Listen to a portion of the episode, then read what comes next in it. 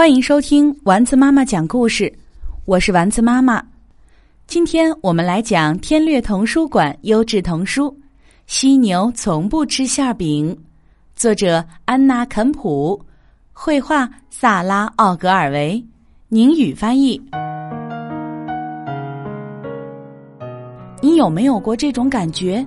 你的爸爸妈妈从来不听你在说什么？你有？那你就和黛西一样。他的爸爸妈妈也从来不听他说话。黛西可能会告诉他们，他们的头发着火了，或者是狗刚才吃了邮递员，而他们就只是点点头，然后说：“那很好，亲爱的。”或者去告诉奶奶，或者你没看见我在打电话吗？因此，有一天，当黛西有一件真的很重要的事情要说时，你猜怎么着？没有一个人听，所以就发生了后面的故事。黛西正在吃早餐，这时一头巨大的紫色犀牛晃晃悠悠溜达进厨房。一点没错，一头巨大的紫色犀牛，它像一辆公共汽车那么大，像李子那么紫。它还有点饿，所以咬了一口黛西的馅饼。然后上楼去了。妈妈，妈妈！黛西大喊：“有一头好大的！”哦，告诉你爸爸去，他会用一个马克杯捉住它，把它扔到窗户外面。爸爸，爸爸！有一头好大的，有一头超大的。嘘，爸爸说：“等会儿再管蜘蛛。”不是蜘蛛，黛西大声喊道：“是一头巨大的紫色的犀牛。”但是跟往常一样。没人听他说。这会儿，那头犀牛却好像在自己家里一样自在。黛西在门厅里看见它，又瞥见它在花园里。黛西在卫生间发现它，把正在上厕所的他吓了一跳。可是，不管他怎么告诉爸爸妈妈，他们总是说：“嘘，黛西，你没看见我们在忙吗？”黛西的爸爸妈妈整个星期都在忙。所以黛西就开始跟犀牛说话了，他们很快就成了好朋友。他们一起玩套环，一起做披萨。犀牛还跟黛西玩挠痒痒，挠到黛西觉得自己快爆炸了。不过黛西的父母都没注意到这些，直到馅儿饼全部被吃光。谁把馅饼都吃光了？爸爸盯着黛西大声说：“是犀牛。”犀牛从不吃馅饼，爸爸说：“这头犀牛就吃。”黛西叫起来：“我看见它在厨房里。”一头犀牛，妈妈问：“在厨房里？”爸爸问：“对呀，一点没错。”爸爸妈妈爆发出一阵大笑。哦，还有什么？难道卫生间里有一条鲨鱼？冰箱里藏着一头北极熊？犀牛已经走到了爸爸妈妈身后。黛西喊道：“他就在那儿看。”可是爸爸妈妈只顾着大笑，根本就没注意。哦，来吧，犀牛！黛西说：“我受够了。”犀牛用自己的脚挠黛西的痒痒，可是黛西的心情实在太不好了，根本笑不出来。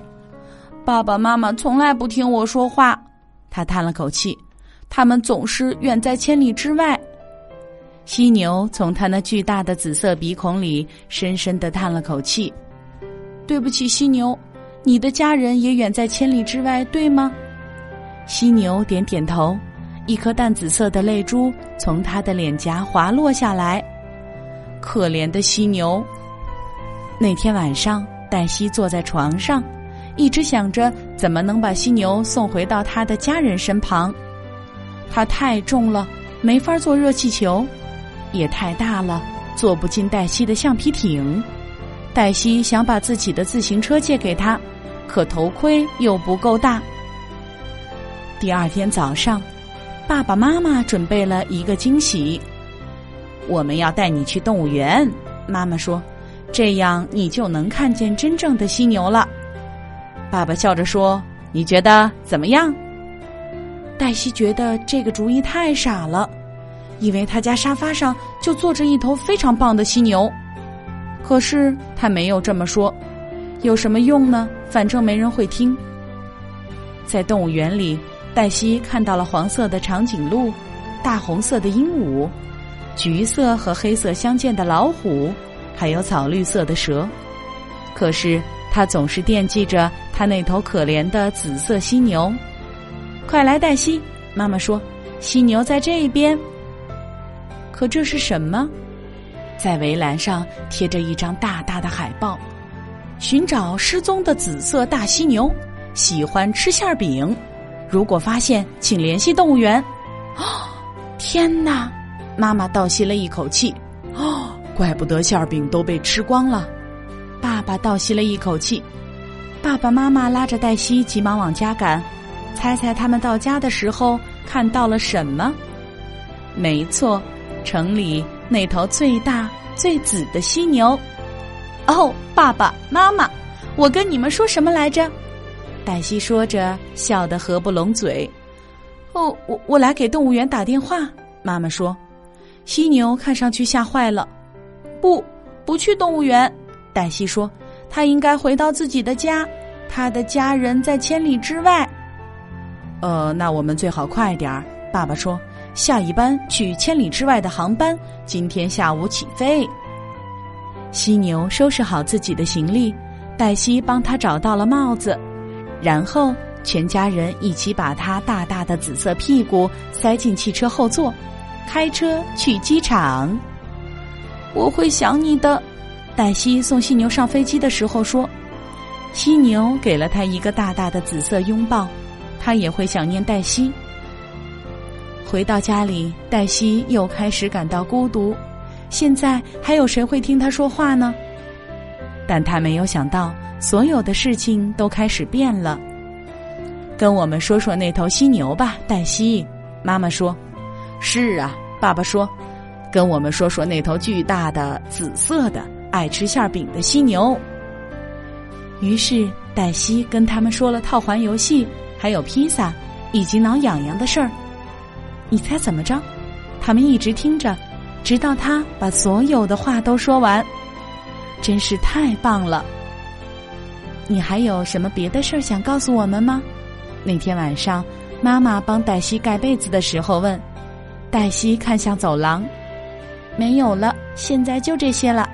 黛西笑着说：“晚安。”粉色北极熊的事儿得等到明天再说。